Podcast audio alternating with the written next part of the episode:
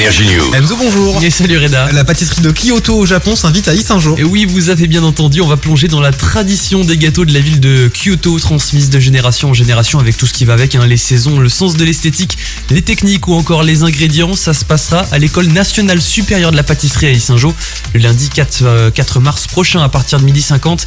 Ce sera une sorte de conférence atelier. Hein. Deux mecs très doués de la pâtisserie seront là. Ils viennent tout droit du pays du soleil levant. On a Takaya Kenta, le boss d'une pâtisserie qui existe depuis 5 générations à Kyoto.